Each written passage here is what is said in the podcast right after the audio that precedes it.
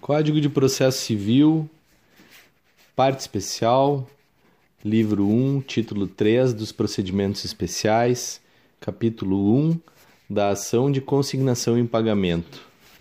Artigo 590, 539. Nos casos previstos em lei, poderá o devedor ao terceiro requerer, com efeito de pagamento, a consignação da quantia ou da coisa devida. Parágrafo 1.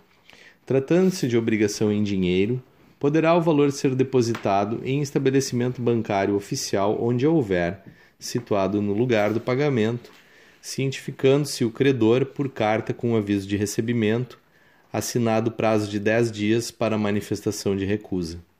Parágrafo 2.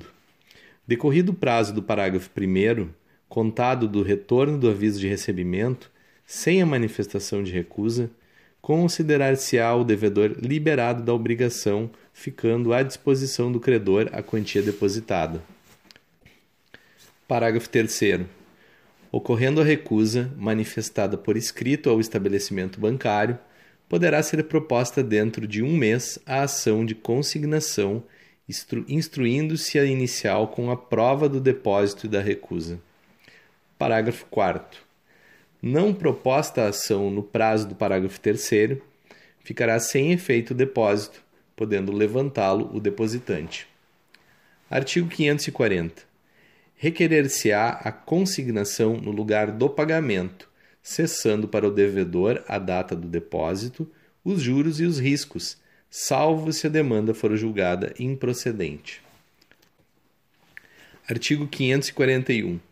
Tratando-se de prestações sucessivas, consignada uma delas, pode o devedor continuar a depositar no mesmo processo e sem mais formalidades as que se forem vencendo, desde que o faça em até cinco dias contados da data do respectivo vencimento. Artigo 542. Na petição inicial, o autor requererá 1. Um, o depósito da quantia ou da coisa devida a ser efetivado no prazo de cinco dias contados do deferimento, ressalvada a hipótese do artigo 539, parágrafo 3. 2. A citação do réu para levantar o depósito ou oferecer contestação. Parágrafo único. Não realizado o depósito no prazo do inciso 1, o processo será extinto sem resolução do mérito. Artigo 543. Se o objeto da prestação for coisa indeterminada e a escolha couber ao credor, será este citado para exercer o direito dentro de cinco dias, se outro prazo não constar de lei ou do contrato, ou para aceitar que o devedor a faça, devendo o juiz, ao despachar a petição inicial, fixar lugar, dia e hora em que se fará a entrega, sob pena de depósito. Artigo 544. Na contestação, o réu poderá alegar que 1. Um, não houve recusa ou mora em receber a quantia ou a coisa devida. 2. Foi justa a recusa. 3. O depósito não se efetuou no prazo ou no lugar do pagamento. 4. O depósito não é integral. Parágrafo único. No caso do inciso 4, a alegação somente será admissível se o réu indicar o montante que entende devido. Artigo 545. Alegada a insuficiência do depósito, é lícito ao autor completá-lo em 10 dias, salvo se corresponder à prestação cujo inadimplemento acarrete a rescisão do contrato. Parágrafo 1. No caso do caput, poderá o réu levantar desde logo a quantia ou a coisa depositada, com a consequente liberação parcial do autor, prosseguindo o processo quanto à parcela controvertida. Parágrafo 2. A sentença que concluir pela insuficiência do depósito determinará, sempre que possível, o montante devido e valerá como título executivo, facultado ao credor promover-lhe o cumprimento nos mesmos autos após liquidação, se necessária. Artigo 546. Julgado procedente o pedido, o juiz declarará extinta a obrigação e condenará o réu ao pagamento de custas e honorários advocatícios. Parágrafo único. Proceder-se-á do mesmo modo se o credor receber e der quitação. Artigo 547. Se ocorrer dúvida sobre quem deva legitimamente receber o pagamento, o autor requererá o depósito e a citação dos possíveis titulares do crédito para provarem o seu direito. Artigo 548. No caso do artigo 547, 1. Não comparecendo pretendente algum, converter-se-á o depósito em arrecadação de coisas vagas. 2. Comparecendo apenas um, o juiz decidirá de plano. 3. Comparecendo mais de um, o juiz declarará efetuado o depósito e extinta a obrigação, continuando o processo a correr unicamente entre os presuntivos credores, observado o procedimento comum. Artigo 549. Aplica-se o procedimento estabelecido neste capítulo, no que couber, ao resgate do aforamento. Capítulo 2 da ação de exigir contas. Artigo 550. Aquele que afirmar ser titular do direito de exigir contas requererá a citação do réu para que as preste ou ofereça contestação no prazo de 15 dias. Parágrafo 1. Na petição inicial, o autor especificará detalhadamente as razões pelas quais exige as contas instruindo-a com documentos comprobatórios dessa necessidade, se existirem. Parágrafo 2. Prestadas as contas, o autor terá 15 dias para se manifestar, prosseguindo-se o processo na forma do capítulo 10 do título 1 deste livro. Somente a título de referência, o capítulo 10 do título 1 desse livro ele versa sobre uh, o julgamento conforme o estado do processo, tá? Então, nessa situação, quando for prestadas, forem prestadas as contas, após os 15 dias de manifestação, então vai se dar o julgamento do processo no estado em que ele se encontra. Artigo 550, parágrafo 3 A impugnação das contas apresentadas pelo réu deverá ser fundamentada e específica, com referência expressa ao lançamento questionado. Parágrafo 4.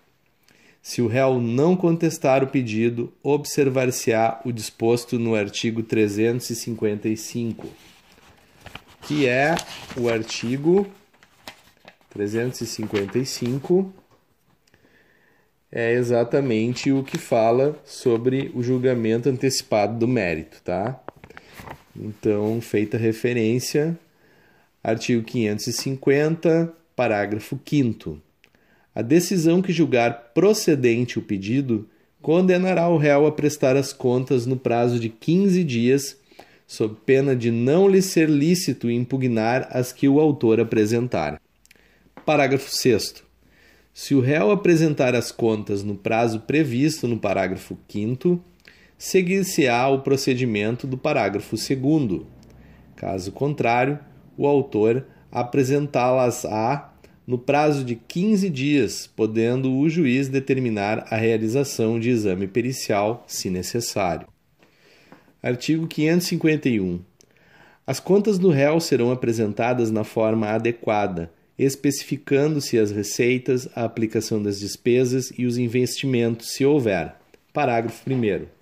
Havendo impugnação específica e fundamentada pelo autor, o juiz estabelecerá prazo razoável para que o réu apresente os documentos justificativos dos lançamentos individualmente impugnados.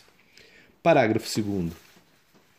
As contas do autor, para os fins do artigo 550, parágrafo 5, serão apresentadas na forma adequada, já instruídas com os documentos justificativos, especificando-se as receitas, a aplicação das despesas e os investimentos, se houver, bem como o respectivo saldo. Artigo 552. A sentença apurará o saldo e constituirá título executivo judicial. Artigo 553.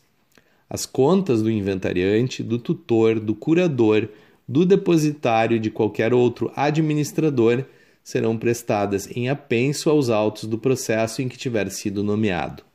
Parágrafo único. Se qualquer dos referidos no caput for condenado a pagar o saldo e não o fizer no prazo legal, o juiz poderá destituí-lo, sequestrar os bens sob sua guarda, glosar o prêmio ou a gratificação a que teria direito e determinar as medidas executivas necessárias à recomposição do prejuízo. CPC, parte especial, livro 1. Uh, aqui nós estamos no título 3 dos procedimentos especiais, capítulo 3 das ações possessórias, seção 1, disposições gerais. Artigo 554. A propositura de uma ação possessória em vez de outra não obstará que o juiz conheça do pedido e outorgue a proteção legal correspondente àquela cujos pressupostos estejam provados. Parágrafo 1. No caso de ação possessória em que figure no polo passivo grande número de pessoas, serão feitas a citação pessoal dos ocupantes que forem encontrados no local e a citação por edital dos demais, determinando-se ainda a intimação do Ministério Público e, se envolver pessoas em situação de hipossuficiência econômica, da Defensoria Pública. Parágrafo 2. Para fim da citação pessoal prevista no parágrafo 1, o oficial de justiça procurará os ocupantes no local por uma vez, citando-se por edital os que não forem encontrados. Parágrafo 3 o juiz deverá determinar que se dê ampla publicidade da existência da ação prevista no parágrafo 1 e dos respectivos prazos processuais, podendo, para tanto, valer-se de anúncios em jornal ou rádio locais, da publicidade de cartazes na região do conflito e de outros meios. Artigo 555. É lícito ao, ao, é lícito ao autor cumular ao pedido possessório o de 1. Condenação em perdas e danos. 2. Indenização dos frutos. Parágrafo único. Pode o autor requerer ainda imposição de medida necessária e adequada para 1. Um, evitar nova turbação ou esbulho. 2. Cumprir-se a tutela provisória ou final. Artigo 556. É lícito ao réu, na contestação, alegando que foi o ofendido em sua posse, demandar a proteção possessória e a indenização pelos prejuízos resultantes da turbação ou do esbulho cometido pelo autor. Artigo 557.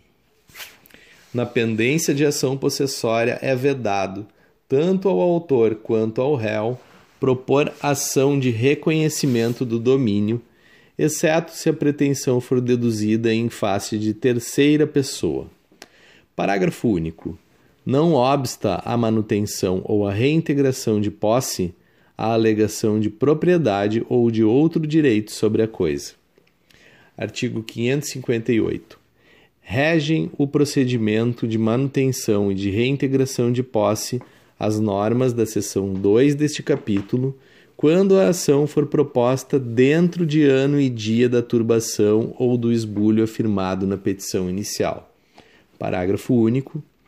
Passado o prazo referido no caput, será comum o procedimento, não perdendo, contudo, o caráter possessório. Artigo 559. Se o réu provar em qualquer tempo que o autor provisoriamente mantido ou reintegrado na posse carece de idoneidade financeira para, no caso de sucumbência, responder por perdas e danos, o juiz designar-lhe-á o prazo de cinco dias para requerer calção real ou fidejussória, sob pena de ser depositada coisa litigiosa, ressalvada a impossibilidade da parte economicamente hipossuficiente. Seção 2. Da manutenção e da reintegração de posse. Artigo 560. O possuidor tem direito a ser mantido na posse em caso de turbação e reintegração em caso de esbulho. Artigo 561.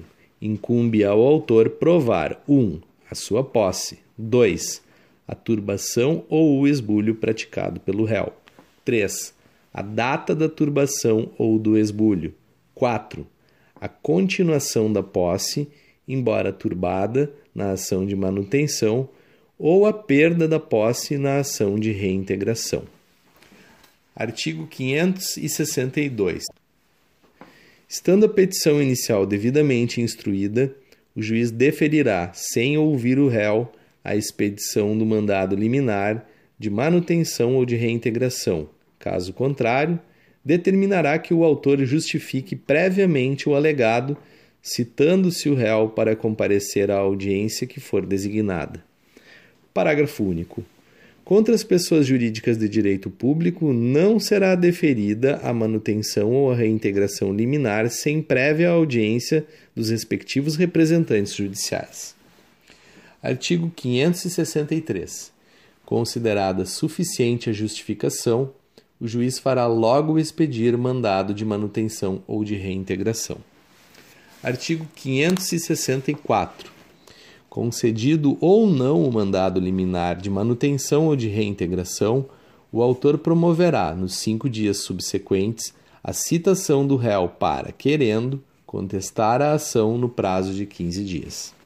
Parágrafo único.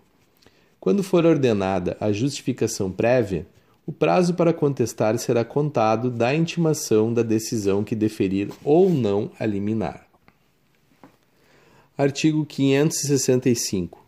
No litígio coletivo pela posse do imóvel, quando o esbulho ou a turbação afirmado na petição inicial houver ocorrido há mais de ano e dia, o juiz, antes de apreciar o pedido de concessão da medida liminar, deverá designar audiência de mediação a realizar-se em até 30 dias, que observará o disposto nos parágrafos 2 e 4. Parágrafo 1. Concedida liminar, se essa não for executada no prazo de um ano a contar da data da distribuição, caberá ao juiz designar audiência de mediação nos termos dos parágrafos 2 a 4.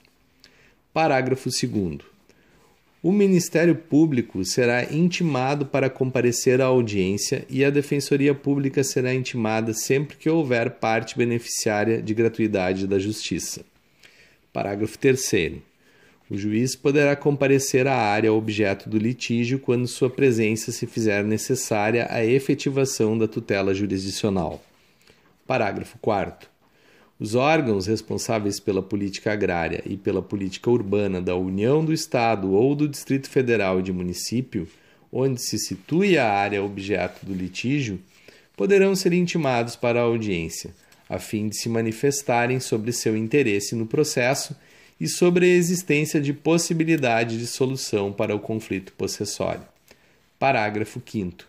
Aplica-se o disposto neste artigo ao litígio sobre propriedade de imóvel. Artigo 566. Aplica-se, quanto ao mais, o procedimento comum.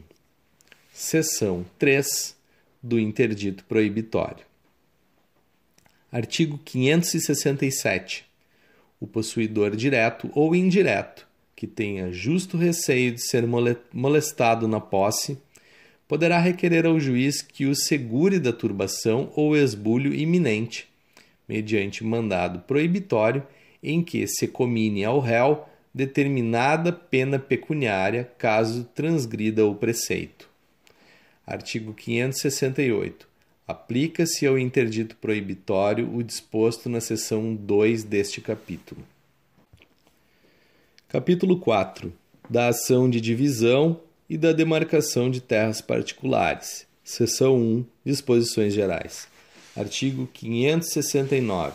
Cabe 1. Ao proprietário a ação de demarcação para obrigar o seu confinante a extremar os respectivos prédios, fixando-se novos limites entre eles ou aviventando-se os já apagados. 2. Ao condômino a ação de divisão para obrigar os demais consortes a extremar os quinhões. Artigo 570 é lícita a acumulação dessas ações, caso em que deverá processar-se primeiramente a demarcação total ou parcial da coisa comum, citando-se os confinantes e os condôminos. Artigo 571. A demarcação e a divisão poderão ser realizadas por escritura pública, desde que maiores, capazes e concordes todos os interessados, observando-se no que couber os dispositivos deste capítulo. Artigo 572.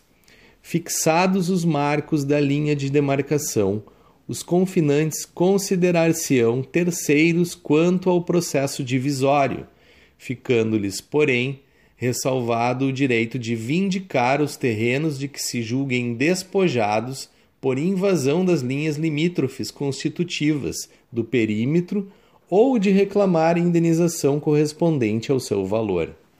Parágrafo 1.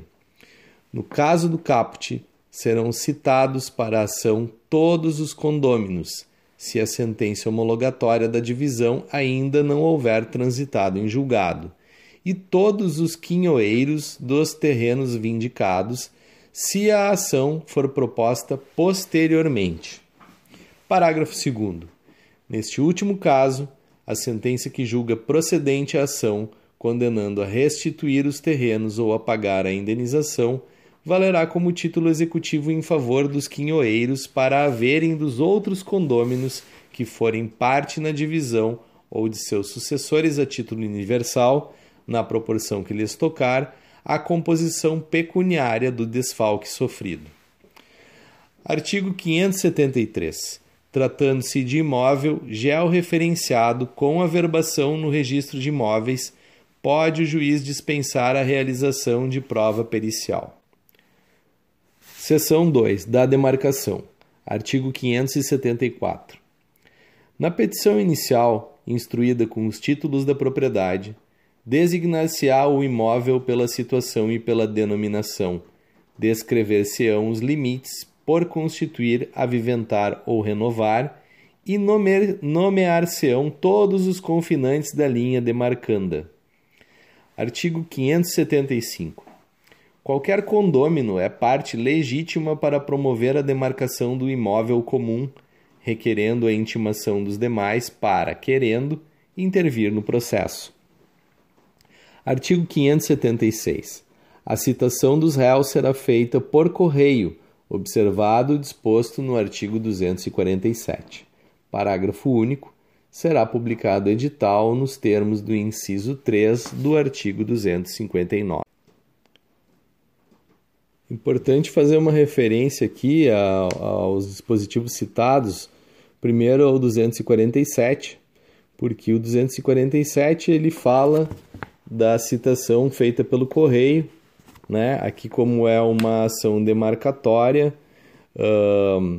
a citação por correio na realidade ele vai ser feita para os confinantes que a pessoa interessada que entrou com a ação conhece. Agora é claro, né? De acordo com o 247, uh, ah, existem aquelas situações que estão ali nos incisos, né, de quem pode e quem não pode ser citado por correio. Então, assim, uh, quando que ela não vai caber, quando que não vai ser possível, né? Quando tratar, por exemplo, do incapaz, quando for pessoa de direito público, uh, quando não tiver atendimento da, uh, dos correios no, no local, né? Uh, seria basicamente esses três casos, porque não é uma ação que envolve, não é uma ação de Estado, que seria o inciso 1, e o inciso 5 é o que trata quando o autor justificadamente ele resolve pedir para não citar por correio. A regra é citação pelo correio. E o artigo 259, feita referência no parágrafo único do, desse artigo 576 que eu acabei de ler, o 259, inciso 3, ele diz assim: são publicados editais, serão publicados editais em qualquer ação em que seja necessária por determinação legal a provocação para participação no processo de interessados incertos ou desconhecidos. Então, assim, quando a lei manda, é obrigatória a publicação de edital. Então, a ação demarcatória ela exige a publicação do edital por força do que está estipulado no artigo 576, parágrafo único. Claro, porque pode ter pessoa que, que é lindeira, que é confinante e que é ninguém sabe, né? Então, quando sair o edital, presume-se que essa pessoa vai tomar conhecimento e vai participar do processo. Prosseguindo. Artigo 577. Feitas as citações, terão os réus o prazo comum de 15 dias para contestar. Artigo 578. Após o prazo de resposta do réu, observar-se-á o procedimento comum. Artigo 579. Antes de proferir a sentença, o juiz nomeará um ou mais peritos para levantar o traçado da linha demarcanda. Artigo 580. Concluídos os estudos, os peritos apresentarão minucioso laudo sobre o traçado da linha demarcanda, considerando os títulos, os marcos, os rumos, a fama da vizinhança, as informações de antigos moradores do lugar e outros elementos que coligirem. Artigo 581. A sentença que julgar procedente o pedido determinará o traçado da linha demarcanda. Parágrafo único. A sentença proferida na ação demarcatória determinará a restituição da área invadida, se houver, declarando o domínio ou a posse do prejudicado ou ambos. Artigo 582. Transitada em julgado a sentença, o perito efetuará a demarcação e colocará os marcos necessários. Parágrafo único. Todas as operações serão consignadas em planta e memorial descritivo com as referências convenientes para a identificação, em qualquer tempo, dos pontos assinalados observada a legislação especial que dispõe sobre a identificação do imóvel rural. Artigo 583. As plantas serão acompanhadas das cadernetas de operação, operações de campo e do memorial descritivo que conterá 1. Um, o ponto de partida, os rumos seguidos e a aviventação dos antigos com os respectivos cálculos. 2 os acidentes encontrados, as cercas, os valos, os marcos antigos, os córregos, os rios, as lagoas e outros. 3. A indicação minuciosa dos novos marcos cravados, dos antigos aproveitados, das culturas existentes e da sua produção anual. 4 a composição geológica dos terrenos, bem como a qualidade e a extensão dos campos, das matas e das capoeiras. 5. As vias de comunicação. 6. As distâncias a pontos de referência, tais como rodovias federais e estaduais, ferrovias, portos, aglomerações urbanas e polos comerciais. 7 a indicação de tudo o mais que for útil para o levantamento da linha ou para a identificação da linha já levantada. Artigo 584. É obrigatória a colocação de marcos tanto na estação inicial, dita marco primordial, quanto nos vértices dos ângulos, salvo se algum desses últimos pontos for assinalado por acidentes naturais de difícil remoção ou destruição. Artigo 585. A linha será percorrida pelos peritos que examinarão os marcos e os rumos, consignando em relatório escrito a exatidão do memorial e da planta apresentados pelo agrimensor ou as divergências porventura encontradas. Artigo 586. Juntado aos autos o relatório dos peritos, o juiz determinará que as partes se manifestem sobre ele no prazo comum de 15 dias. Parágrafo único. Executadas as correções e as retificações que o juiz determinar, lavrar-se-á em seguida o auto de demarcação em que os limites demarcando serão minuciosamente descritos de acordo com o memorial e a planta. Artigo 587. Assinado o auto pelo juiz e pelos peritos, será proferida a sentença homologatória da demarcação. Seção 3 da divisão. Artigo 588. A petição inicial será instruída com os títulos de domínio do promovente e conterá 1. Um, a indicação da origem da comunhão e a denominação, a situação, os limites e as características do imóvel. 2 o nome, o estado civil, a profissão e a residência de todos os condôminos, especificando-se os estabelecidos no imóvel com benfeitorias e culturas. 3. As benfeitorias comuns. Artigo 589. Feitas as citações como preceitua o artigo 576, prosseguir-se-á na forma dos artigos 577 e 578. Recapitulando, citação do 576. O que é que a gente vai fazer? Vai pegar aqueles que são conhecidos e vai mandar citar por correio. E como faz remissão no parágrafo único ao inciso 3 do 259, o que é que a gente faz? Publica edital também na divisória. Depois prossegue com o 577 e 578, é isso? Vamos ver. 577, 578. 577 diz: Feitas as citações, terão os réus prazo comum de 15 dias para contestar. 578. Após o prazo de resposta do réu, observar-se-á o procedimento comum. Tá? Então é o procedimento comum aqui. Artigo 590.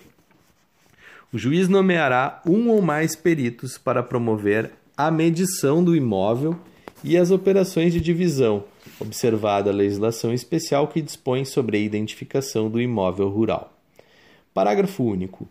O perito deverá indicar as vias de comunicação existentes, as construções e as benfeitorias, com a indicação dos seus valores e dos respectivos proprietários e ocupantes, as águas principais que banham o imóvel e quaisquer outras informações que possam concorrer para facilitar a partilha.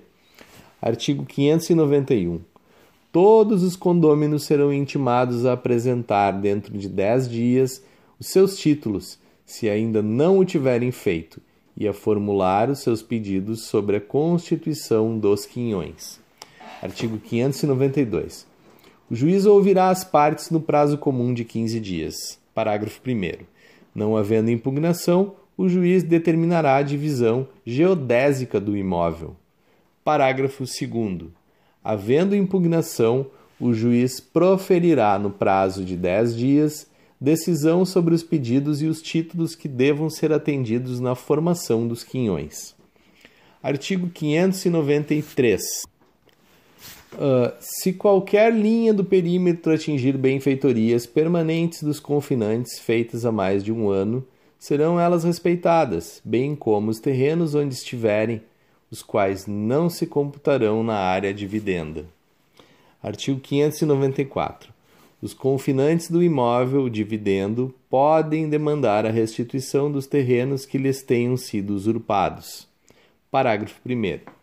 Serão citados para ação todos os condôminos, se a sentença homologatória da divisão ainda não houver transitado em julgado, e todos os quinhoeiros dos terrenos vindicados, se a ação for proposta posteriormente.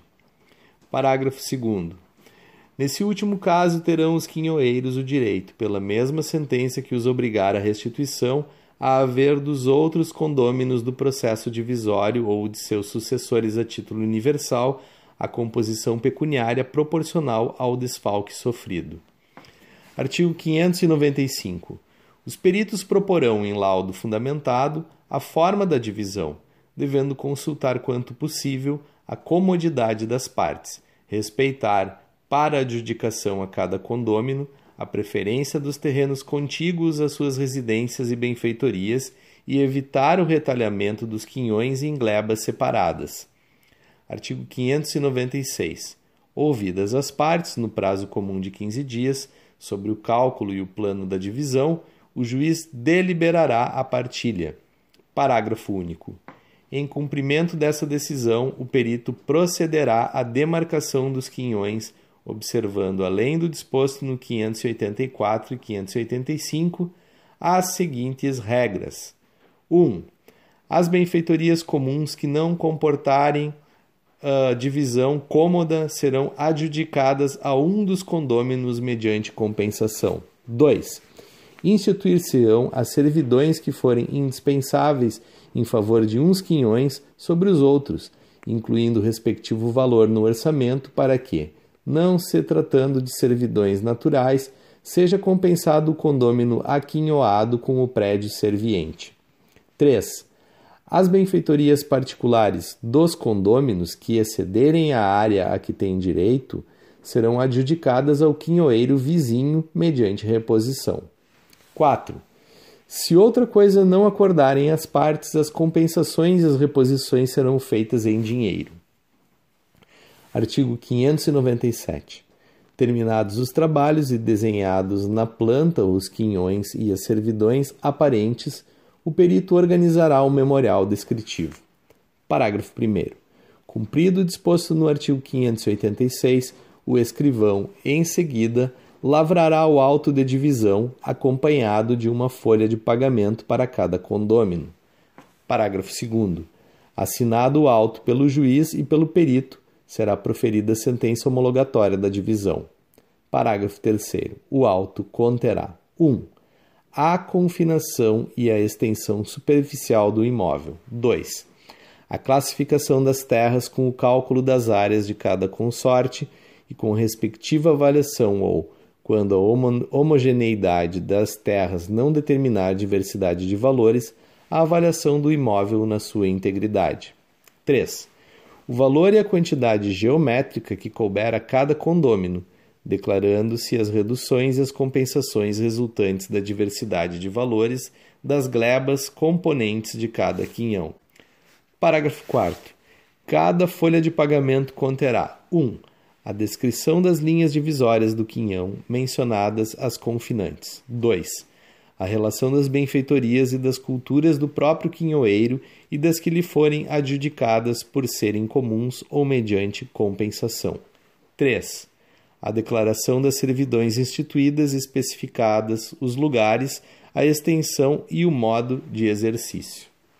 Artigo 598. Aplica-se às divisões o disposto nos artigos 575 a 578. Código de Processo Civil, parte especial. Uh, aqui nós estamos neste momento no livro 1 título 3, que versa sobre procedimentos especiais, agora no capítulo 5, da ação de dissolução parcial de sociedade. Artigo 599. A ação de dissolução parcial de sociedade pode ter por objeto 1. Um, a resolução da sociedade empresária, contratual ou simples, em relação ao sócio falecido, excluído ou que exerceu o direito de retirada ou recesso e 2. A apuração dos haveres do sócio falecido, excluído ou que exerceu o direito de retirada ou recesso ou 3. Somente a resolução ou a apuração de haveres. Parágrafo 1 a petição inicial será necessariamente instruída com o contrato social consolidado.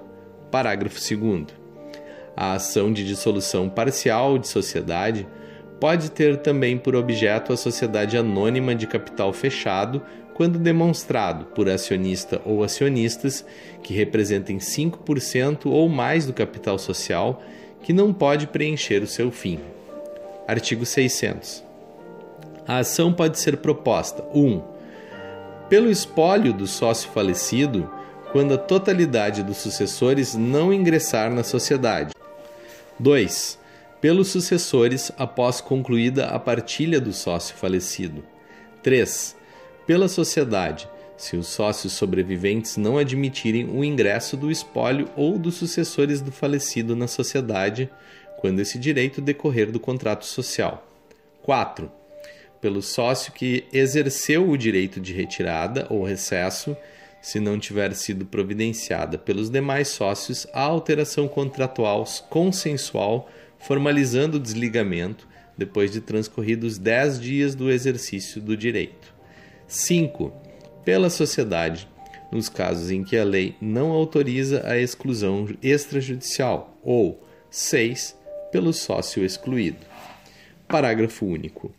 O cônjuge ou companheiro do sócio cujo casamento, união estável ou convivência terminou, poderá requerer a apuração de seus haveres na sociedade, que serão pagos à conta da cota social titulada por este sócio. Artigo 601. Os sócios e a sociedade serão citados para, no prazo de 15 dias, concordar com o pedido ou apresentar contestação. Parágrafo único. A sociedade não será citada se todos os seus sócios o forem, mas ficará sujeita aos efeitos da decisão e a coisa julgada. Artigo 602. A sociedade poderá formular pedido de indenização compensável com o valor dos haveres a apurar. Artigo 603. Havendo manifestação expressa e unânime pela concordância da dissolução, o juiz a decretará, passando-se imediatamente à fase de liquidação. Parágrafo 1. Na hipótese prevista no caput, não haverá condenação em honorários advocatícios de nenhuma das partes e as custas serão rateadas segundo a participação das partes no capital social. Parágrafo 2. Havendo contestação, observar-se-á o procedimento comum, mas a liquidação da sentença seguirá o disposto neste capítulo. Artigo 604.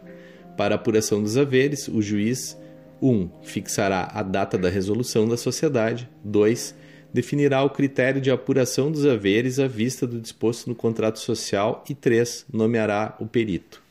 Parágrafo 1. O juiz determinará à sociedade ou aos sócios que nela permanecerem que depositem em juízo a parte em controvérsia dos haveres devidos. Parágrafo 2. O depósito poderá ser desde logo levantado pelo ex-sócio, pelo espólio ou pelos sucessores. Parágrafo 3.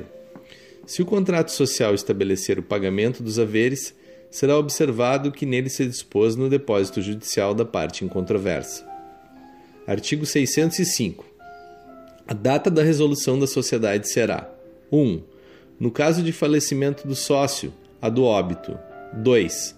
Na retirada imotivada, o sexagésimo dia seguinte ao do recebimento pela sociedade da notificação do sócio retirante. 3 no recesso, o dia do recebimento pela sociedade da notificação do sócio dissidente. 4. Na retirada por justa causa de sociedade por prazo determinado e na exclusão judicial de sócio, a do trânsito em julgado da decisão que dissolver a sociedade. E 5. Na exclusão extrajudicial, a data da assembleia ou da reunião de sócios que a tiver deliberado. Artigo 606. Em caso de omissão do contrato social, o juiz definirá, como critério de apuração de haveres, o valor patrimonial apurado em balanço de determinação, tomando-se por referência a data da resolução e avaliando-se bens e direitos do ativo, tangíveis e intangíveis, a preço de saída, além do passivo também a ser apurado de igual forma. Parágrafo único. Em todos os casos em que seja necessária a realização de perícia, a nomeação do perito recairá preferencialmente sobre especialista em avaliação de sociedades. Artigo 607. A data da resolução e o critério de apuração de haveres podem ser revistos pelo juiz a pedido da parte a qualquer tempo antes do início da perícia. Artigo 608. Até a data da resolução, integram o valor devido ao ex-sócio, ao espólio ou aos sucessores, a participação nos lucros ou os juros sobre o capital próprio declarados pela sociedade, se for o caso, a remuneração como administrador. Parágrafo único. Após a data da resolução, o ex-sócio, o espólio ou os sucessores terão direito apenas à correção monetária dos valores apurados e aos juros contratuais ou legais. Artigo 609. Uma vez apurados, os haveres do sócio retirante serão pagos conforme disciplinar o contrato social e no silêncio destes, nos termos do parágrafo 2 do artigo 1031 da Lei 10.406, de 10 de janeiro de 2002, Código Civil. Na verdade, o parágrafo 2 do artigo 1031 do Código Civil é exatamente o que fala do direito do sócio, né, de se retirar da sociedade. O Código de o Código Civil, então, nesse dispositivo, ele diz o seguinte, ó, artigo 1031. Nos casos em que a sociedade se resolver em relação a um sócio, o valor da sua cota, considerada pelo montante efetivamente realizado, liquidar-se-á, salvo disposição contratual em contrário, com base na situação patrimonial da sociedade, a data da resolução verificada em balanço especialmente levantado. Parágrafo 2 a quota liquidada será paga em dinheiro no prazo de 90 dias, a partir da liquidação, salvo acordo ou estipulação contratual, em contrário. Então é dessa maneira que se faz o pagamento, tá? Isso aí.